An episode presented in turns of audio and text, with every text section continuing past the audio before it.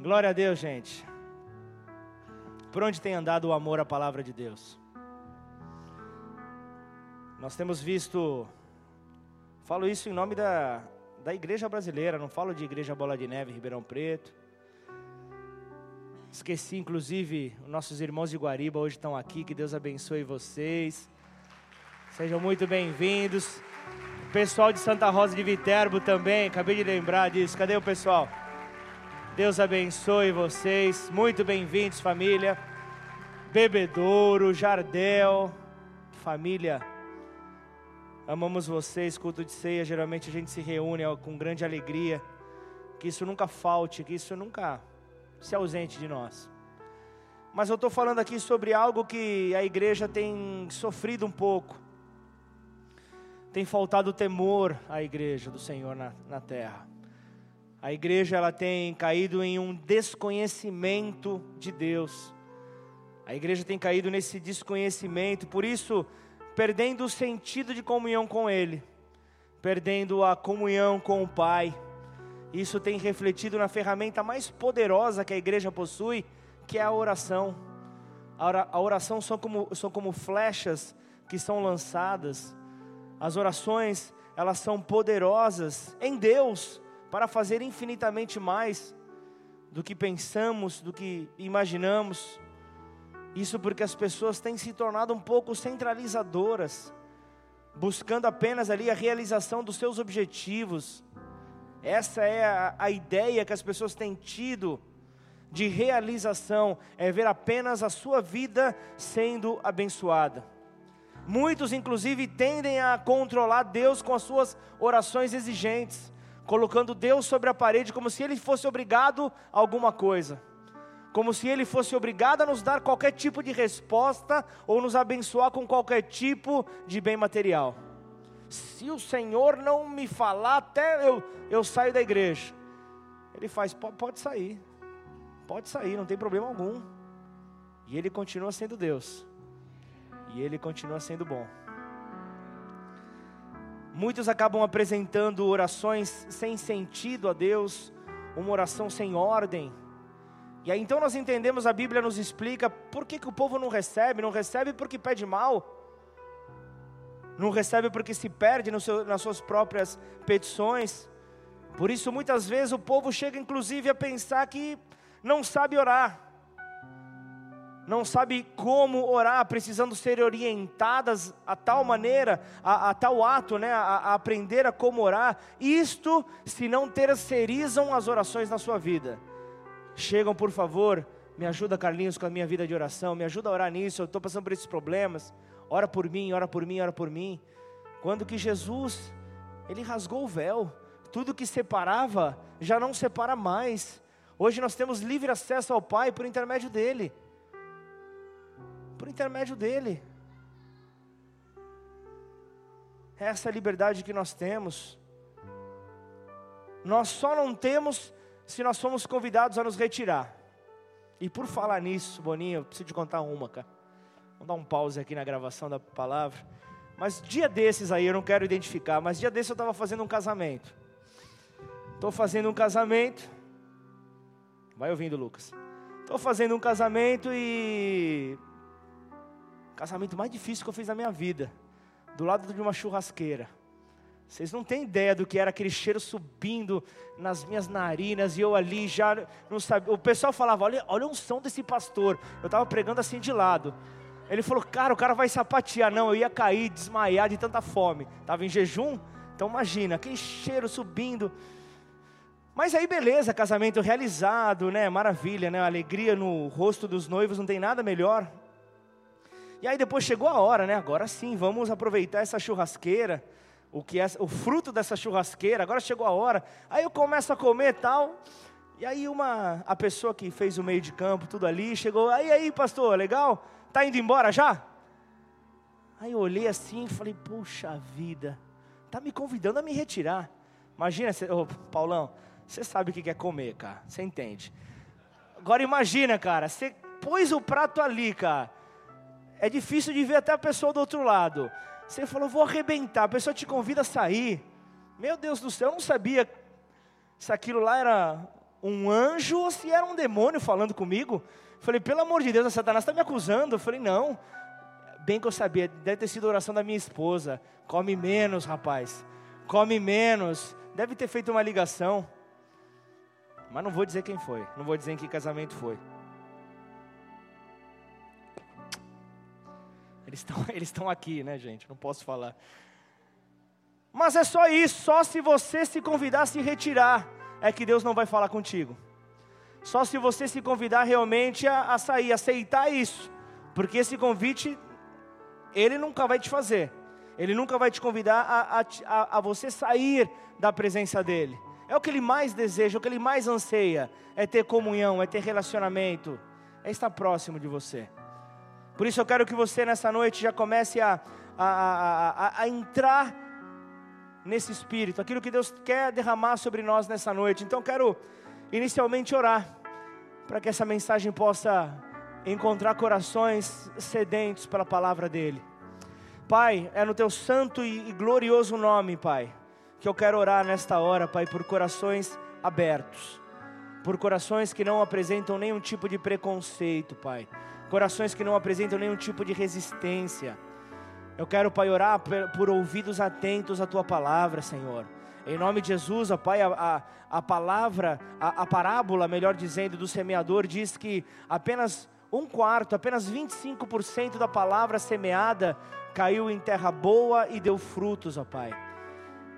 Mas por que o terreno não era bom? Por que que 75% apresentou um terreno irregular, um terreno que não oferecia o ideal para que aquela semente pudesse multiplicar, Senhor.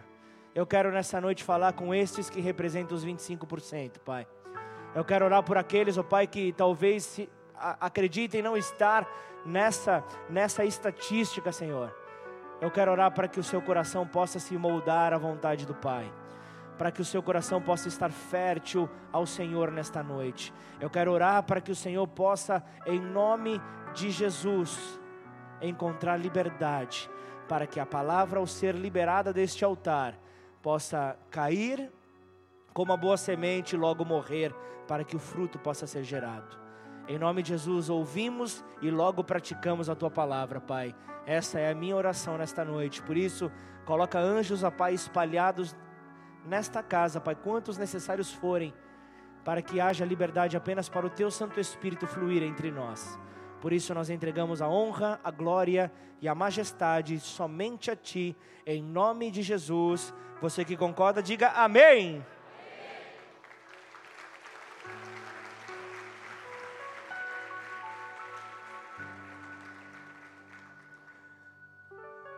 Lugar de silêncio. Tema da mensagem desta noite. Durante a pregação você vai entender o que simboliza este lugar de silêncio. Quero que você abra a tua Bíblia no Evangelho de Mateus, capítulo 6, versículo 9.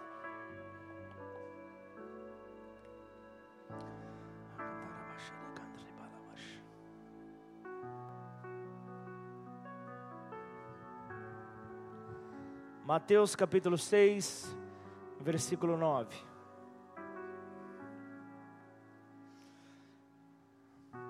Para você que tem terceirizado essa área na tua vida, para você que tem deixado de lado essa área na sua vida, para você que tem dado atenção e tem desejado receber mais, que você possa estar atento à palavra de Deus nessa noite, que a palavra possa encontrar na tua vida realmente o, o, o lugar ideal para repousar.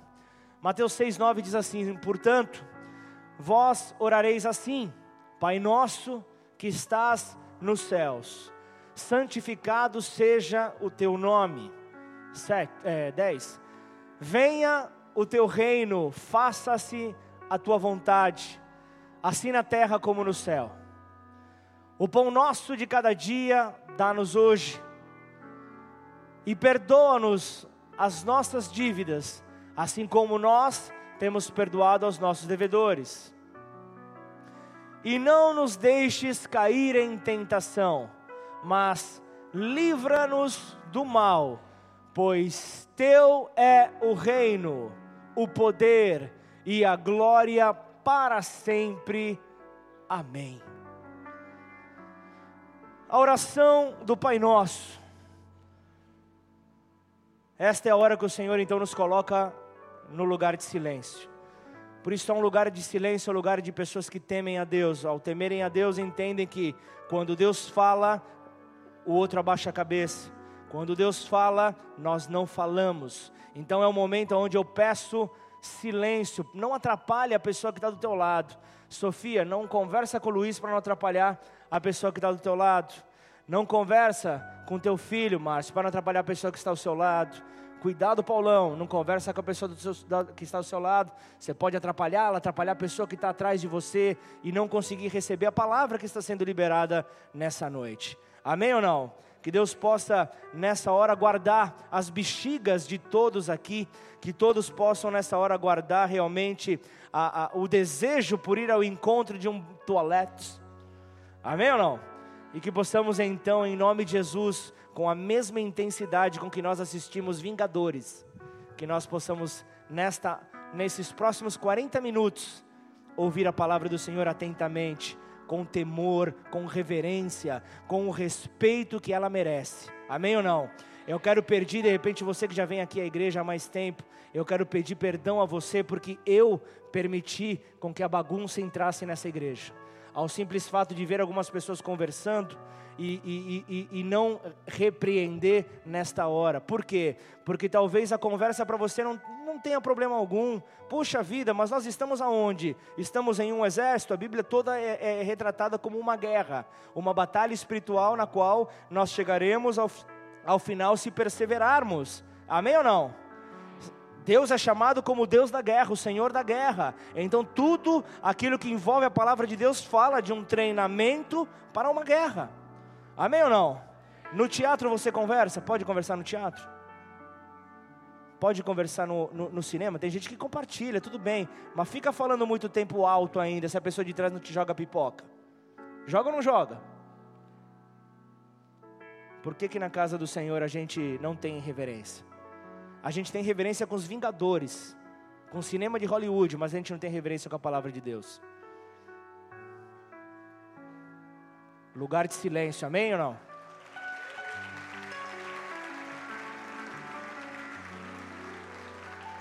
Deus está nos esperando no lugar secreto. Deus está nos esperando, incrível, incrível é como Deus, o soberano Deus, deseja compartilhar da sua comunhão conosco. É incrível como um Deus grande, como um Deus majestoso, Ele quer se revelar ao seu povo a todo momento. Em Gênesis, no primeiro livro da Bíblia, nós vemos que Deus nos criou a sua imagem conforme a sua semelhança, compartilhando do seu ser com a sua criatura. Como isso é maravilhoso! Então, quando ele termina a criação, ele ele sopra o espírito de vida dentro da criação, o fôlego de vida sobre toda a sua criação, compartilhando assim da sua natureza, compartilhando assim da sua natureza para com a sua criatura. Então você é portador da natureza de Deus. Você é portador da natureza de Deus. Então, quando nós somos levados a pecar, nós estamos levando a natureza de Deus para próximo do pecado. Logo nessa hora, ele se afasta, porque ele não tem parte com o pecado ele não tem parte com o pecado, então nessa hora nós temos que ter essa compreensão e nós vemos que ao longo da Bíblia, nós vemos ela, é, ela nos descrevendo de que Deus quer ao tempo inteiro manter uma comunicação real, íntima e pessoal com seus filhos. É o tempo inteiro Deus desejando desenvolver essa comunicação. Mateus 6, então, apresenta a oração dominical, apresenta a oração do Pai Nosso, a oração que, da maneira como nós conhecemos a oração do Pai Nosso, mas é, é, é, a oração que traz mais poder, mais completa, que revela mais o senhorio do nosso Pai. Nós vemos em Lucas capítulo 18, Jesus falando a respeito da importância da oração e apresenta então a parábola entre a parábola que, que era dois homens que se apresentavam para orar em um templo. Era um homem um publicano e outro era um fariseu. O fariseu logo já chega com o peito estufado, começa então a apresentar o seu currículo, começa a falar que jejua, que dá o dízimo, dá 10% de tudo que passa sobre as suas mãos, começa a falar, começa a mostrar uma espiritualidade, enquanto que o outro publicano, ele se coloca de pé no lugar de destaque, enquanto que o outro publicano, ele se mantém afastado e com a mão no seu peito declarando: Eu sou pecador. Senhor, tem misericórdia de mim, pois eu sou pecador. Duas diferenças, agora imaginem vocês, quem foi que Deus abençoou? o arrogante, o, o, prepotente, aquele que estava querendo mostrar uma superioridade espiritual ou aquele que estava se humilhando na presença de Deus. Lucas 11, nós vemos os discípulos pedindo a Jesus: nos ensina a orar. Queremos orar como o Senhor ora. Queremos orar da mesma maneira, com a mesma intensidade, com o mesmo amor que o Senhor ora. E nós estamos falando de discípulos, o povo ali judeu que havia crescido sobre uma cultura onde a oração era algo habitual. Era normal, havia horários específicos durante o dia para a oração, para ela acontecer. E a diferença acontecia aqui no culto judaico, que eles mantinham um protocolo. Havia um protocolo ali no, no, no, povo, era como um sentimento de distanciamento de Deus. Era como se Deus fosse algo distante. E para você ter uma ideia, um judeu jamais pronunciaria o nome de Deus pelo temor. Eles temiam de não tomar o nome de Deus em vão. Por isso eles não faziam nas suas orações, não citavam é, o nome dele, justamente por isso. E se você for ler histórias ali, historiadores contam que quando um escriba ia escrever o nome de Deus, o nome de Yahvé, ele se colocava de pé. Ele se colocava de pé, porque não era o nome de qualquer um que ele estava escrevendo, ele lavava as suas mãos, ele trocava a pena ali que ele, com que ele escrevia, para não compartilhar a pena que iria escrever o nome de Yahvé com a pena que ele iria escrever as outras coisas.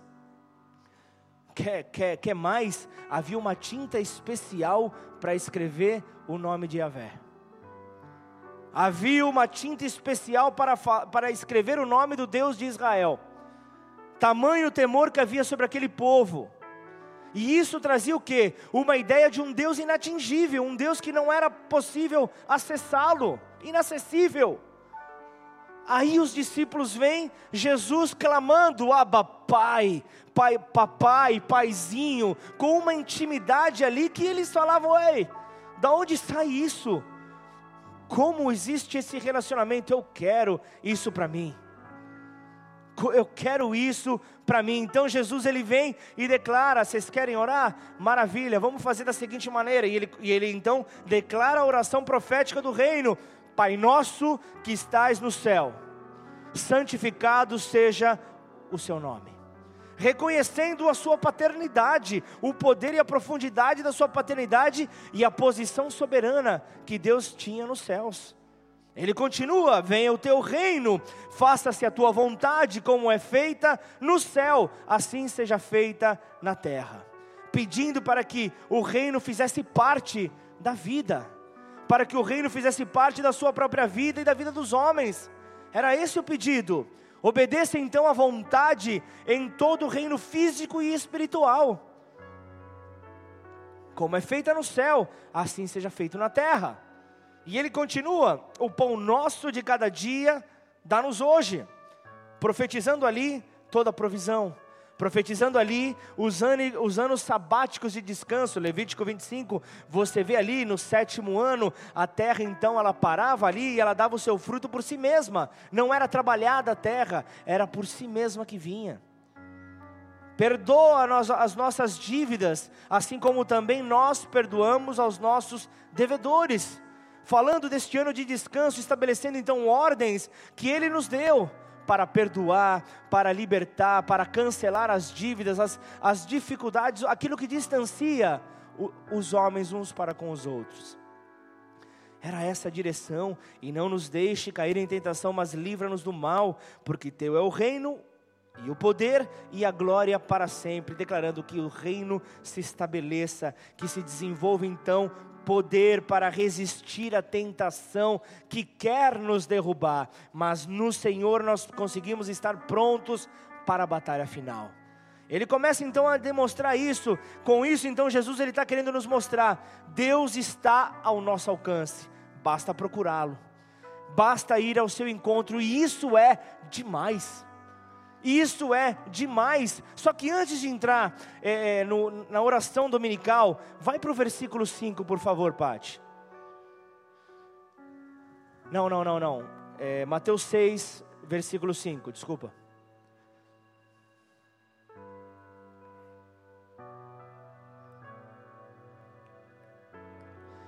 E quando orardes, não sereis como os hipócritas, porque eles gostam de orar em pé nas sinagogas para que todos vejam, e nos cantos das praças para serem vistos dos homens. Em verdade vos digo que eles já receberam a recompensa. Seis. Tu, porém, quando orares, aqui está o segredo: entra no teu quarto, e fechada a porta, orarás a teu pai, que está em secreto e teu pai, que vê em secreto, te recompensará publicamente. Amém ou não? O, o pai que está em secreto te recompensará. O segredo da recompensa celestial: manter o segredo e ir para o lugar de silêncio. Lugar de silêncio fala, o lugar aonde você vai e esperando ouvir o pai. Não é o lugar, não, não é o lugar onde você vai para falar, falar, falar, falar, falar, falar, falar, falar, falar. É o lugar que você vai para que o Pai possa se revelar. Para que o Pai possa se deleitar naquele filho que o procura. Mas ele começa aqui orientando uma fragilidade que havia naquele tempo. O povo já não orava como devia orar. Mas ele chega aqui e fala: olha, cuidado com a prática dos fariseus que querem aparecer, oravam nas praças, oravam ali no, nos carros alegóricos, se fossem nos dias de hoje, querendo aparecer nas esquinas ali para mostrar uma espiritualidade maior que a dos demais. Eles queriam realmente mostrar que eles podiam. E Jesus começa ali afirmando: está vendo o modelo deles? Então, esquece. O modelo deles não tem nada a ver. O modelo deles não atrai a graça do Pai. Por isso, não os imite porque ninguém precisa saber dos teus momentos de intimidade com Deus. Posso ouvir um amém ou não? Ninguém precisa saber dos teus momentos de intimidade. É você e ele, não é da conta de ninguém. Ninguém precisa saber da tua vida espiritual, da tua intimidade, da, da, da, do teu desejo de querer ir mais perto dele, a forma como você se relaciona com ele, é uma intimidade que cabe a você e o Pai. Todo cristão, ele precisa de um relacionamento pessoal com o Pai. Todo filho de Deus precisa de um lugar secreto. Todo filho de Deus precisa encontrar um lugar secreto. Porque existem momentos onde Deus não quer ninguém com a gente. Existem momentos que Deus ele não quer compartilhar a gente com ninguém. E eu quero dizer para você uma coisa nessa noite: nem sempre a solidão é algo ruim. Nem sempre a solidão é algo ruim, a solidão é uma oportunidade de nos achegarmos a Ele. A solidão é uma oportunidade de nos aproximarmos dele, de, de estarmos à vontade, de sermos nós mesmos, sem nenhum tipo de máscara. Sem nenhum tipo de máscara, ninguém medindo a sua postura, ninguém te analisando, ninguém te julgando, com liberdade. Salmos capítulo 4, versículo 8 diz: Em paz me deito e logo pego no sono, porque o Senhor, só tu, me fazes repousar seguro. Só Ele nos faz repousar seguro.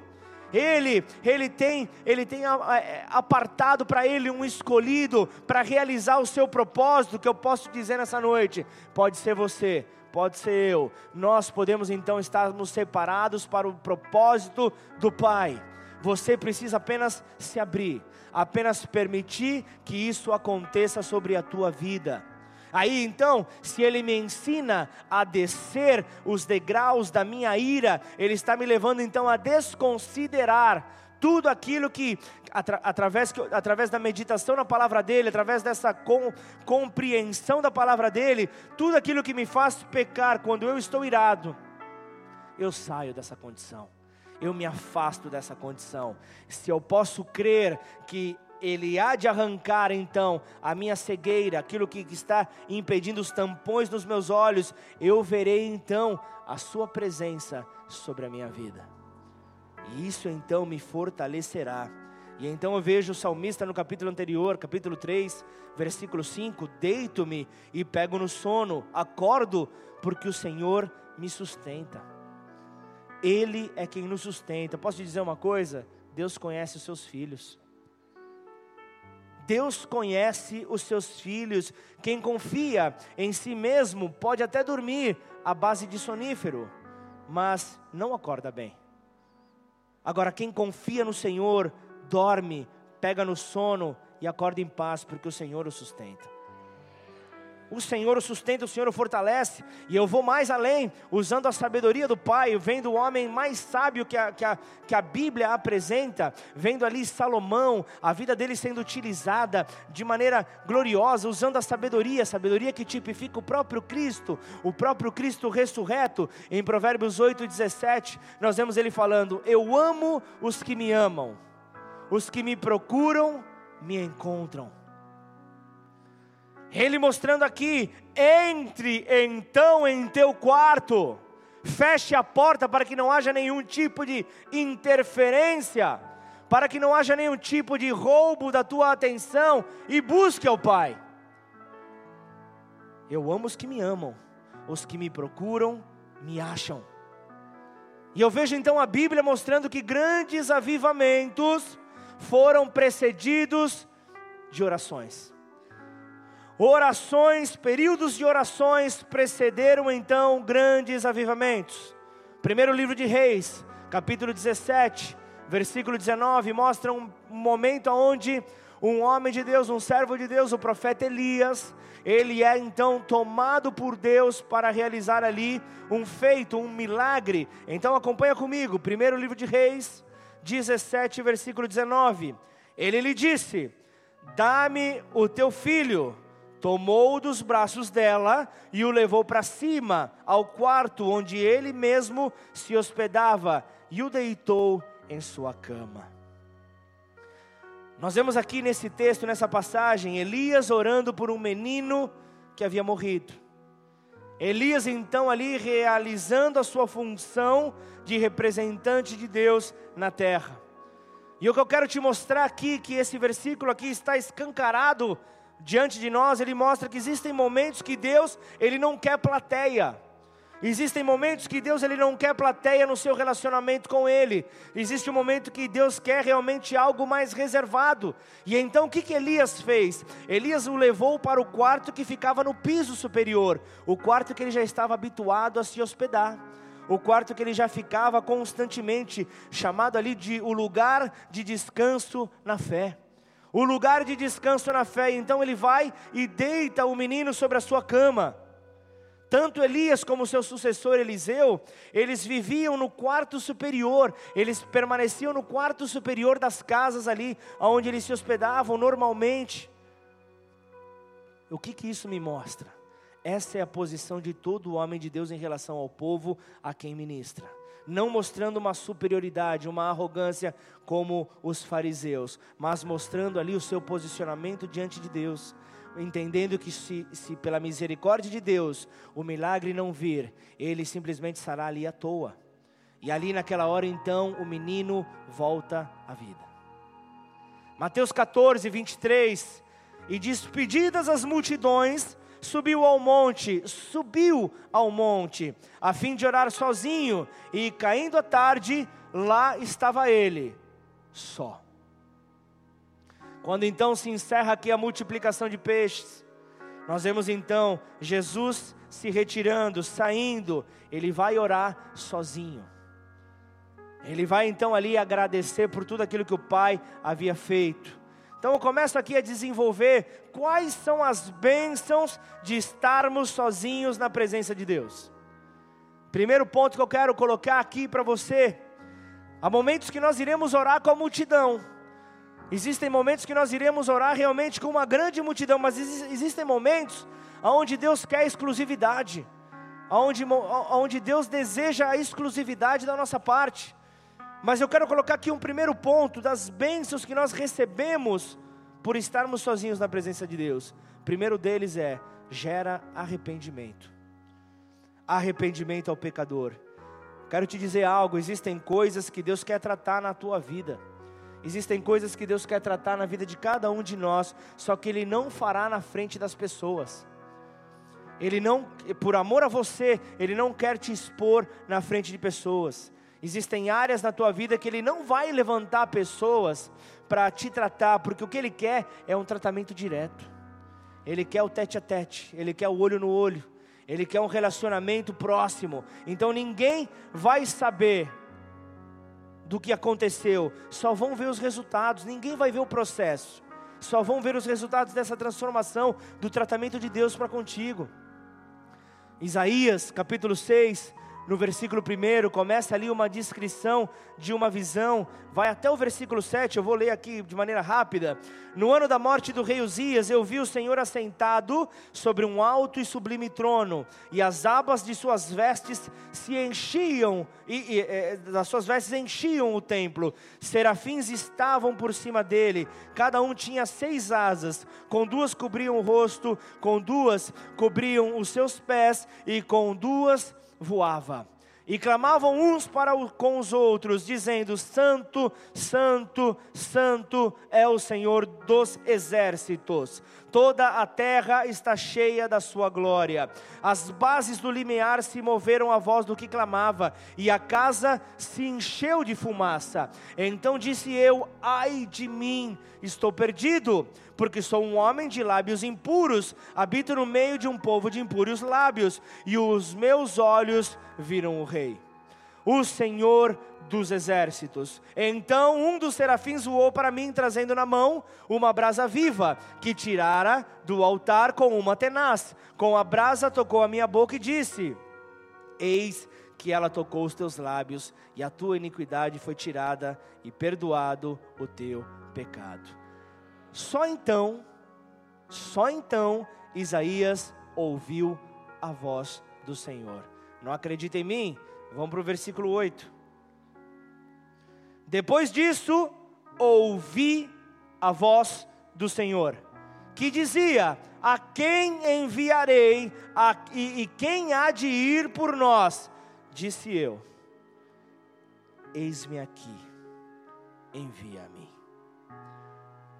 Somente depois de, desta visão que Deus permitiu, somente depois disso é que então, depois desse relacionamento, desse, desse poder de Deus diante dos olhos de Isaías, é que então ele ouve a voz de Deus. Por que, que ele não ouvia antes? O que eu posso te dizer, você pode fazer inúmeras coisas aqui na igreja, você pode ter inúmeras funções, mas existem certos hábitos, existem certos vícios que você não consegue se libertar. Você continua escravo.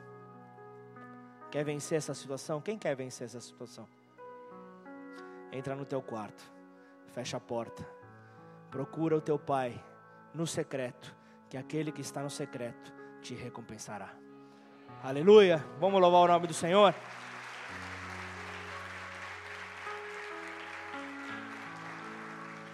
entre no lugar de silêncio, onde você deve permanecer grande parte em silêncio. Pode ser chamado do teu canto de guerra, teu quarto de guerra. Puxa, mas pastor, eu tenho eu tenho oito irmãos, mais ou menos como na casa da Silvinha. Como que eu vou ter quarto de guerra? Seja ali no, no, no, no, quintal da tua casa, seja ali na calçada, ali na esquina da tua casa, não sei qual é o local, o teu quarto de guerra, o lugar onde você não vai ser incomodado, o lugar onde nada, nada e nem ninguém poderá te atrapalhar. Esse é o lugar onde o Senhor quer te chamar para perto, porque Ele quer falar contigo. E eu vou dizer algo: Deus é cavalheiro, Ele não vai interromper enquanto você estiver falando. Se você estiver orando, pedindo, pedindo, pedindo, pedindo, pedindo, Ele não vai te interromper. Agora, experimenta ficar em silêncio e falar: Senhor, fala comigo. Você vai parecer um maluco ali, porque ninguém vai estar te olhando, você vai estar chorando, você vai estar pulando, você vai estar dando risada. Quem entrar no quarto vai falar: é cardenal. Tem saída para uma pessoa dessa, por quê? Porque você está no lugar secreto. E o papai está falando contigo, o papai está se revelando a você. O lugar secreto é o lugar onde o teu arrependimento genuíno aparece. Você não precisa mostrar nada para ninguém. Você está sozinho, é só você e o Pai. Só você e o Pai. Então, sem pose. É nessa hora que você pode descer do pedestal. Você chora, você grita, faz o que você deseja. Você é livre, porque esse é o teu lugar secreto. Esse é o lugar onde Deus quer te encontrar. E Ele está te aguardando para ter comunhão contigo. Essa é a bênção da oração secreta. E quais são as bênçãos de estarmos sozinhos na presença de Deus? Um gera arrependimento, o segundo gera transformação. Deus quer, isso é um processo gradual, não é da noite para o dia. Ele poderia muito bem bater palma e a tua vida já está transformada. Ele poderia, porque Ele é Deus, só que tem um processo, tem coisas que Deus quer confrontar na tua vida, tem situações que Deus quer confrontar porque Ele deseja ali, Ele, ele, quer, te, ele quer te enviar ali para a vontade dEle. Existem muitas batalhas que Deus quer te levar, te conduzir, mas não te abandonar na batalha, porque Ele sempre estará contigo nessa batalha. Mas essas grandes batalhas, por exemplo, Gênesis 2, é, perdão, Gênesis 32, versículo 24. Olha o que acontece aqui com Jacó. Ficando ele, acredite em vocês ou não, só lutava com ele um homem até ao romper do dia. Esse texto a gente sabe que a luta ali onde Jacó trava uma batalha com o anjo, algo que nós. Mas aqui está falando um homem, é isso? Aqui nós vemos que é uma, há uma explicação teológica que é a teofania, quando a divindade, quando o Deus se manifesta ali em um homem. Então ali nós vemos que Jacó começa a travar, a travar uma batalha, ele está numa guerra, ele está ali não deixando o anjo sair, ele está ali numa luta, até o romper do dia, essa batalha é travada. Jacó que estava ali um, anos após é, ter ali usurpado ali o poder ali a, a, o, o direito de primogenitura do seu irmão Esaú. E Esaú, após essa traição, deseja então, ele planeja então ir ao encontro do seu irmão. Vou pegar esse cabra da peste, vou pegar esse cara, vou acabar com ele. Então Jacó, vendo que a batata ia assar, que o negócio ia ficar estranho, ele prepara alguns presentes e chama o seu servo e fala: Vai e entrega meu irmão, para ver se eu consigo amansar a fera, para ver se eu consigo acalmar Esaú. Só que o irmão pede para devolver os presentes. Fala, não quero isso não. E pode mandar avisar que eu vou com os meus para pegar ele. O negócio parecia que estava ali esquentando, só que Jacó não fugiu. Ele podia ter fugido, mas ele não fugiu. E o texto diz que ele ficou só. E Jacó lutava. 20 anos após ali o engano de Jacó sobre o seu pai Isaac. 20 anos onde ele se passou pelo seu irmão Isaú. Deus faz a mesma pergunta a Jacó, versículo 27. Perguntou-lhe, pois, como te chamas? Ele respondeu, Jacó. Olha o que acontece aqui nesse momento. Quando a pergunta, qual é o teu nome? Quando você vai para a presença de Deus, Ele vai tratar o teu passado. Não pense você que vai simplesmente ficar como se nada tivesse acontecido. Aprontou, fez o que quis, falou o que quis, aparece aqui na primeira fileira como se nada tivesse acontecido. Qualquer, qualquer semelhança não é mera coincidência. Nós somos assim. Nós pensamos que podemos fazer isso, mas com Deus não. Deus está mostrando aqui que Ele vai tratar o passado. Só que Ele não vai tratar na presença de ninguém, mas a sós a sós, porque Deus quer ter um encontro no lugar de silêncio e lá Ele vai te curar. Lá Ele vai te curar dessas dificuldades. No lugar de, do silêncio, é o lugar onde você para para ouvi-lo, para para ouvir as suas direções. Pode ser, como eu falei, pode ser um jardim, pode ser a garagem da sua casa, pode ser o porão da sua casa, o melhor lugar. Mas um lugar onde você possa estar no silêncio. Esse será o teu canto de guerra. Esse será o teu quarto de guerra. Que se transforma em um lugar de comunhão, se transforma em um lugar de encontro, um lugar individual com o Pai. E eu sei que Deus nessa noite está falando no coração da sua igreja. Eu sei que Deus está nessa noite falando com muitos nessa igreja. Se você está aberto para receber, Deus está falando contigo. Ou pode ser apenas mais um culto. Quais são as bênçãos de estarmos sozinhos na presença de Deus? Gera arrependimento, gera transformação. Sabe de uma coisa? Quando eu fui para o lugar secreto, Deus me sempre me pede para que eu anote as mensagens que eu escuto. Seja no celular, seja num caderno, seja o que for, por quê? Acaba a palavra, eu vou te perguntar o que aconteceu hoje. Certamente, devido a tantas informações, nós podemos não, lembrar. E ainda mais quando entra o espírito profético na coisa. O profético nem sempre nós entendemos de pronto. Por isso que é bom nós ouvirmos novamente a mensagem profética. Talvez no momento não há um sentido, mas depois Deus vem e mostra que Ele estava no controle a cada momento, a cada palavra liberada. Mas se nós olharmos para a mensagem e falarmos, não tem nada a ver comigo, estava na carne ali o pastor. Não, não tem nada a ver com a minha vida, nada a ver. Devia ser para o meu vizinho que estava do lado, estava chorando, coitado. Devia ser com ele. Mas escuta depois, uma semana depois. Medita na palavra um mês depois. Você começa a ver como Deus, Ele não erra. Quando Ele fala com a sua igreja, Ele não erra. Ele vai liberando palavras ali que vão servir de, de, de fortalecimento para esta construção da tua transformação. Nós não podemos simplesmente deixar. E um terceiro ponto que eu quero falar a respeito das bênçãos de estarmos sozinhos na presença de Deus, porque o lugar de silêncio é o lugar da serenidade, é o lugar da calmaria. É incrível como nós ficamos calmos depois da oração secreta, a oração no lugar secreto, como nós saímos fortalecidos, como nós saímos apaixonados, com vontade de pregar Jesus para todo mundo. Essa é a experiência que nós temos depois de passar pelo lugar secreto, de fazer a oração secreta. Não pensa você que nós temos direito de questionar aquilo que Deus faz, as decisões de Deus. Quero te dizer algo: quem tem intimidade com Deus, não questiona o que vem dele. Posso ouvir um amém? Quem tem intimidade com Deus, esta é a condicional. Quem tem intimidade com Deus, não questiona. Quer ver na Bíblia? Segundo livro de Samuel, no capítulo 12, versículo 15, 16 em diante, você vê a história do adultério de Davi.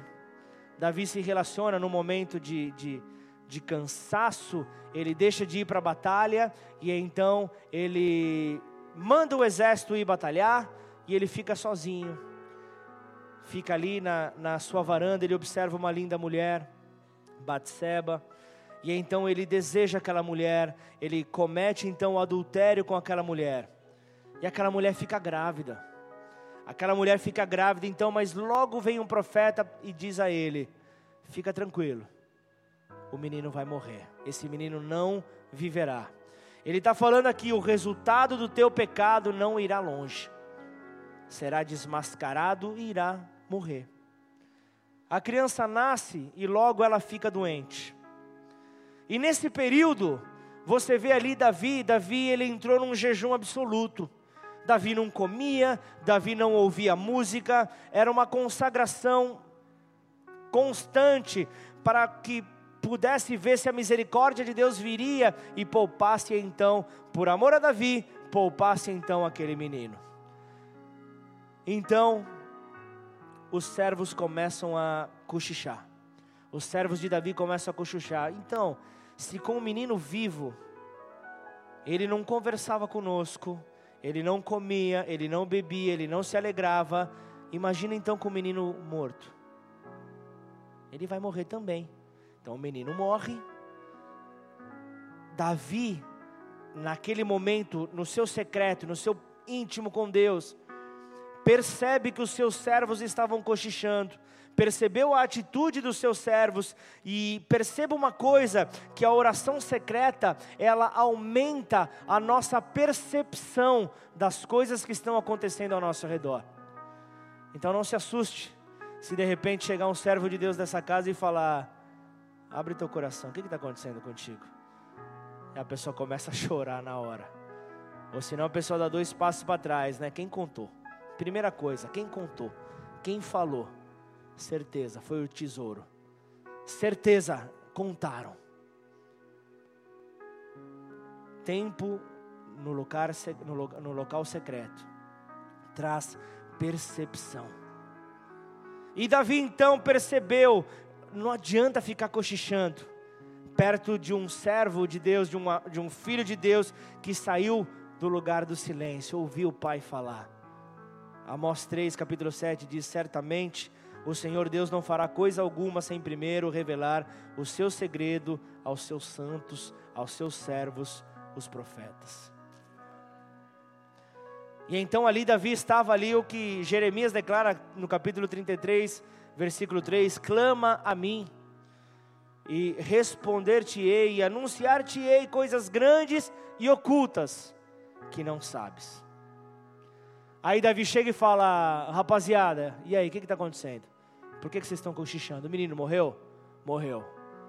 Aí ele, beleza, bateu a mão na roupa, foi tomar um banho, foi, trocou de roupa, se preparou, se perfumou, voltou então a, a, a ouvir música. Aí ninguém entendeu nada. O que, que aconteceu com Davi? Enquanto o menino vivia, eu estava no lugar secreto, eram as palavras de Davi. Eu estava ali, estava ali ouvindo o pai falar comigo. Ele estava clamando para o pai para que tivesse misericórdia, para que o menino não sofresse a consequência do pecado. Mas ele diz: agora que a criança morreu, ela não irá mais para mim, mas serei eu que irei até ela. Davi estava dizendo: Eu aceito a decisão divina, e eu não vou ficar aqui prostrado sem fazer nada. Agora não tenho mais nada para mudar, não tenho mais como interferir nada. Deus não pode fazer nada porque já está feito. Então eu vou avançar. É vida que segue, é continuação. Eu não paro, então não questione a decisão de Deus. Se renda a Ele, se renda ao seu poder e vá ao seu lugar secreto, que aquele que está em secreto te recompensará publicamente para a glória de Deus. Amém? Aleluia!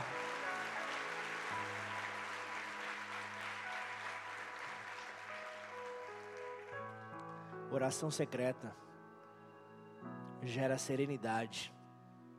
Oração secreta gera paz.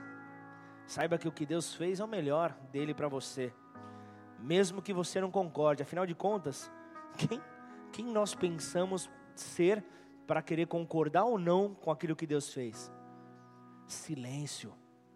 Não adianta ficar questionando a Deus. Oração no lugar secreto, saiba você que gera autoridade divina. Oração no lugar secreto gera honra diante de homens. Oração no lugar secreto gera vitória contra os teus inimigos. Nunca se esqueça disso, então vá conversar com Deus no teu lugar secreto não deixa de conversar com Ele. Então, quem tem intimidade com Deus, tem quem responda às suas causas. Quem tem intimidade com Deus tem um representante, tem um porta-voz, tem relações públicas, tem alguém que fala por você.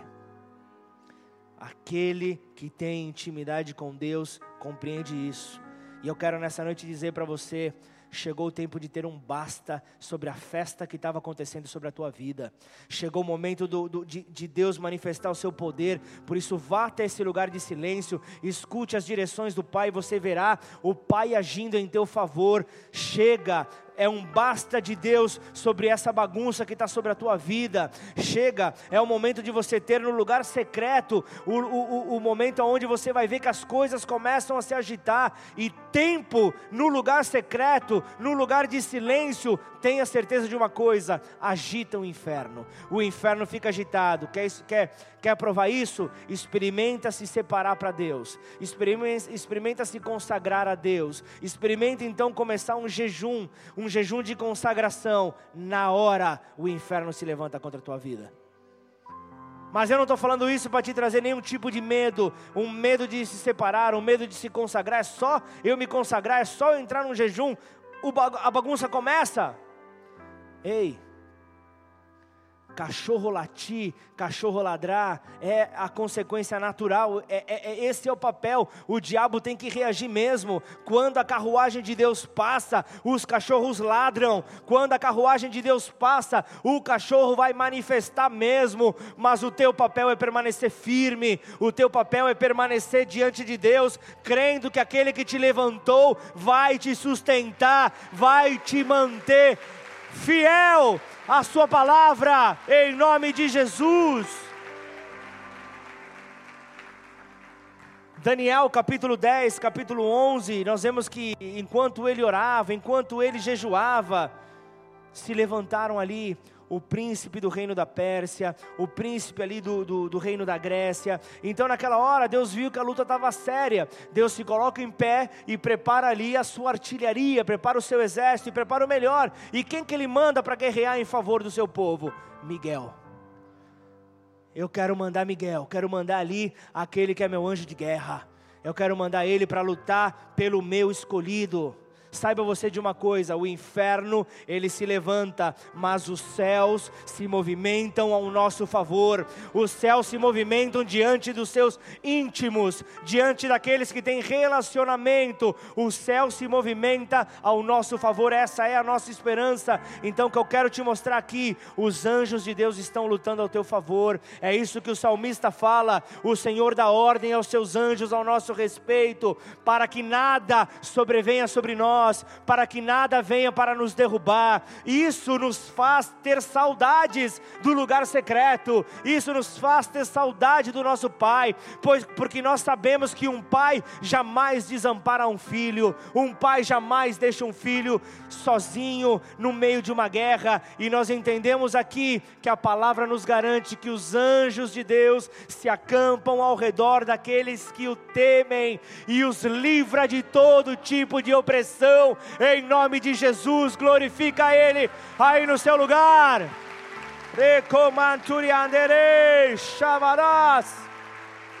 Oração gera intimidade. Oração gera intimidade e o que Deus quer é ter intimidade conosco. Então, chegando agora em casa, não vai correndo ligar a TV para assistir o Fantástico, mas ao contrário, vai assistir o extraordinário. O extraordinário que você só encontra no lugar secreto, o extraordinário que você só encontra na presença de Deus, quando ele se revela, quando você se mantém em silêncio quando você se mantém em silêncio. Então vá buscá-lo, sinta-o, converse um pouco com ele. Ontem eu, eu, conversava com uma moça em Bebedouro e ela falava: Eu estou vindo aqui há um tempo já, mas eu, eu eu vejo as pessoas falando que Jesus é meu amigo, Jesus é, é, é íntimo meu. O que, que eu faço para poder provar isso? O que, que eu faço? Eu estou lendo a Bíblia todos os dias, eu estou orando todos os dias, e eu começo ali a falar com ela ali, eu começo a, eu começo a ministrá-la e eu mostro ali, você precisa continuar com isso, precisa continuar avançando nesse relacionamento, mas você precisa parar de falar um pouco. Mandei a mulher calar a boca, olha isso. Baixaria desagradável, né? Nunca mais me chamam para voltar em bebedouro. Você precisa ficar em silêncio e você precisa corrigir aquilo que está errado na tua vida.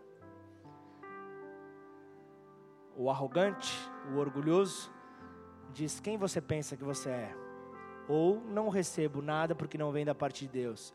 Agora, o humilde O humilde diz: Eu sei. Deus já me mostrou o que é que está de errado na minha vida e eu preciso mudar. Então é assim que a minha intimidade com Ele vai crescer, quando eu abrir mão daquilo que não é dele, que contamina o lugar aonde eu estou, que deveria ser santo. É isso? Eu falei, é. Entendi. Muito obrigado, que Deus te abençoe. Lugar secreto, lugar de intimidade. Íntimo, apenas aquele que você vai aumentando o seu relacionamento com a pessoa. Essa pessoa se aproxima de você. Então, como eu falei para a moça ontem, falo para cada um de nós hoje. Cala a boca. Deixa ele falar. Ou ainda, cadê o? Engole o choro. Foi o tema da palavra dessa manhã? Cala a boca. Engole o choro. É isso que precisa acontecer sobre a minha vida e sobre a tua. Mas e aqueles que já sabem no problema que eu estou passando? E se vierem me perguntar, e aí? E o seu problema já foi resolvido? Não precisa mentir, diga não, estou orando. Ponto final. Não fica falando. Não fica espalhando pelas rádios de Ribeirão Preto. Espalha na rádio celestial. Coloca na presença dele. Deus está trabalhando em silêncio, amém ou não? Curva sua cabeça, feche seus olhos.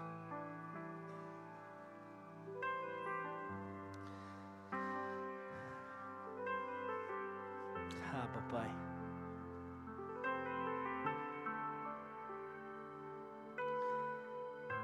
Sua majestade é real, Senhor. Nessa hora nós nos prostramos diante do teu senhorio, Senhor. Esta é a hora onde mais importante da palavra. Lugar, o momento onde a palavra vem com aplicação sobre a tua vida. Tudo que Deus te ministrou ao longo desta mensagem vem sobre você para que você possa aplicar.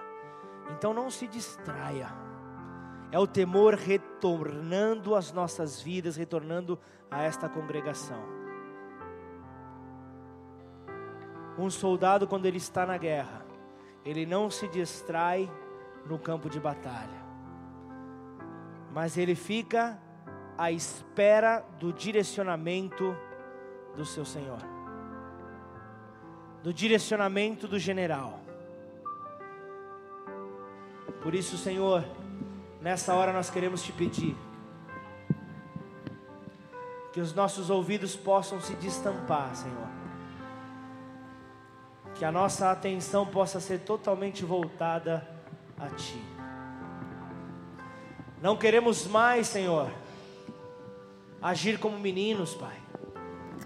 Agir como crianças, sem responsabilidade para contigo, Senhor mas nos ensina nesta hora a como podemos demonstrar o nosso amor por Ti de uma maneira real, de uma maneira madura. Nos ensina, Senhor, a poder romper com tudo aquilo que nos fragiliza. Nos ajuda, Senhor, a poder superar toda dificuldade Nos ajuda, Senhor, a poder romper, a poder romper, Senhor, com tudo aquilo que nos impede, tudo aquilo que vem para nos amarrar, Senhor, ao ponto de não conseguirmos sair dos nossos lugares, oh Pai, para ir ao Teu encontro.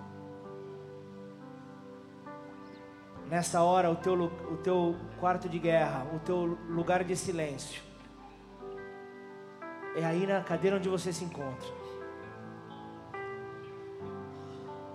O Senhor quer ouvir o teu, o teu silêncio nessa hora. Ele quer falar contigo. Então nessa hora, vamos diminuir todo o barulho aqui nessa casa. Vamos deixar só Ele falando com a gente. Se você não consegue passar um tempo. Passe essa hora, esse próximo minuto. Você pode se ajoelhar, você pode ficar de pé, pode ficar sentado, da maneira que você achar melhor. Mas passe esse próximo minuto em silêncio na presença dEle.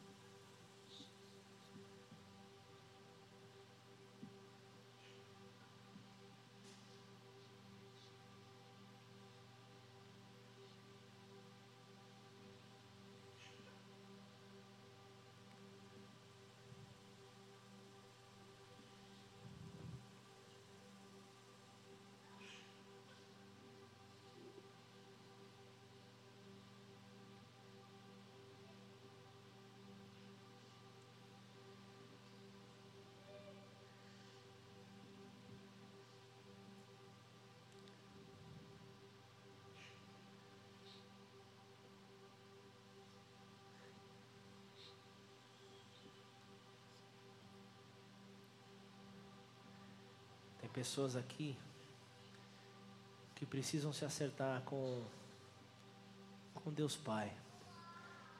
Tem pessoas aqui que não estão conseguindo se relacionar com Deus. Este momento de silêncio é como se você estivesse no meio de uma bateria de escola de samba, no meio de um jogo de futebol, ou no meio de uma feira, o lugar mais barulhento que você possa imaginar.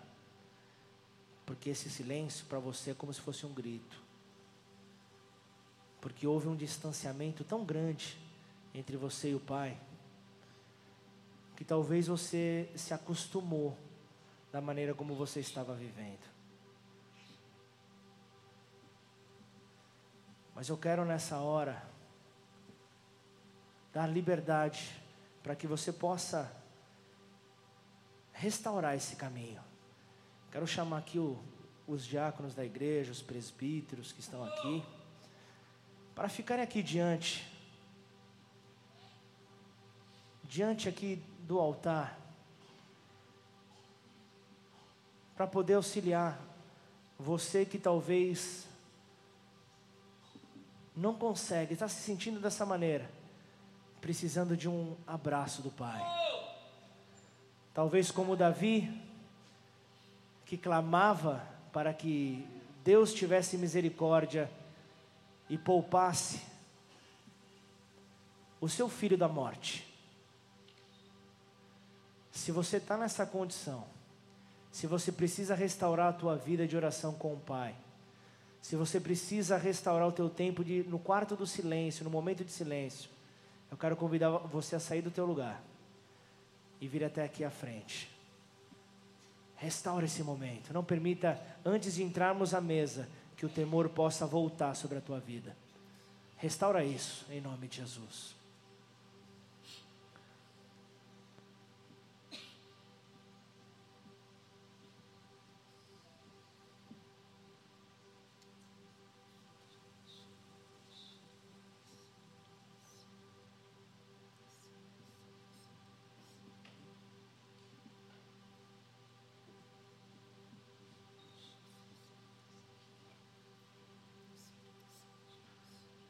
Vem com a tua glória sobre as nossas vidas. E essa é a hora onde eu quero orar por você. Que não precisa ficar em silêncio nessa hora, pelo contrário. Esta é a hora onde você que ainda não entregou a sua vida, não declarou, Senhor, a minha vida é tua. Você que ainda não, não, não fez essa escolha, não tomou essa decisão.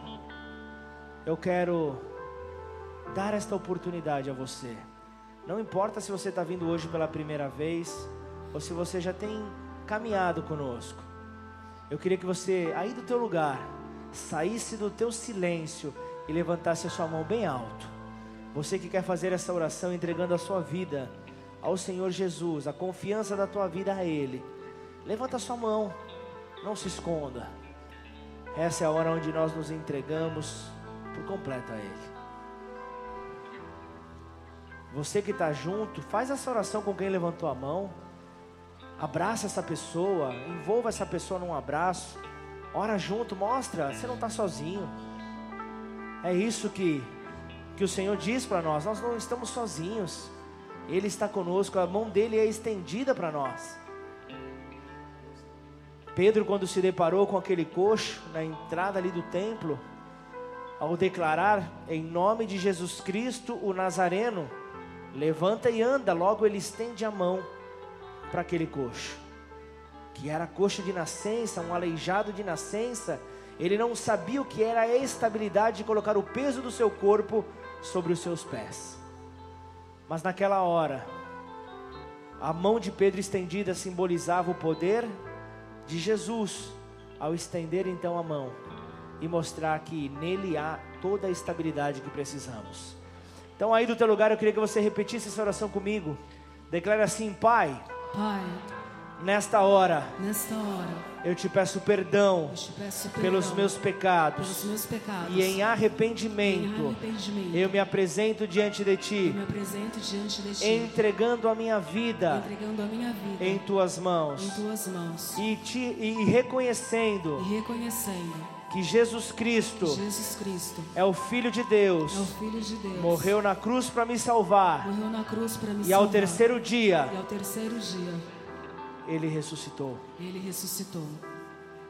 Por isso eu te reconheço Por isso eu te reconheço como meu único como meu único e suficiente e suficiente Senhor e Salvador. Senhor e Salvador. Escreve o meu nome Escreve o meu no nome livro da vida no livro da e a vida. partir de hoje E a partir de hoje, firma os meus passos firma os meus passos na rocha eterna na rocha eterna, que é Jesus. que é Jesus. Pai, nós queremos te louvar pela alegria que nos céus está acontecendo nessa hora, porque houve arrependimento na terra, houve, Pai, entrega de vidas na terra, Pai.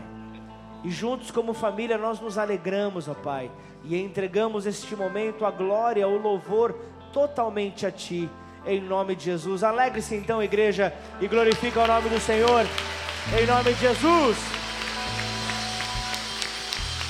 Aleluia!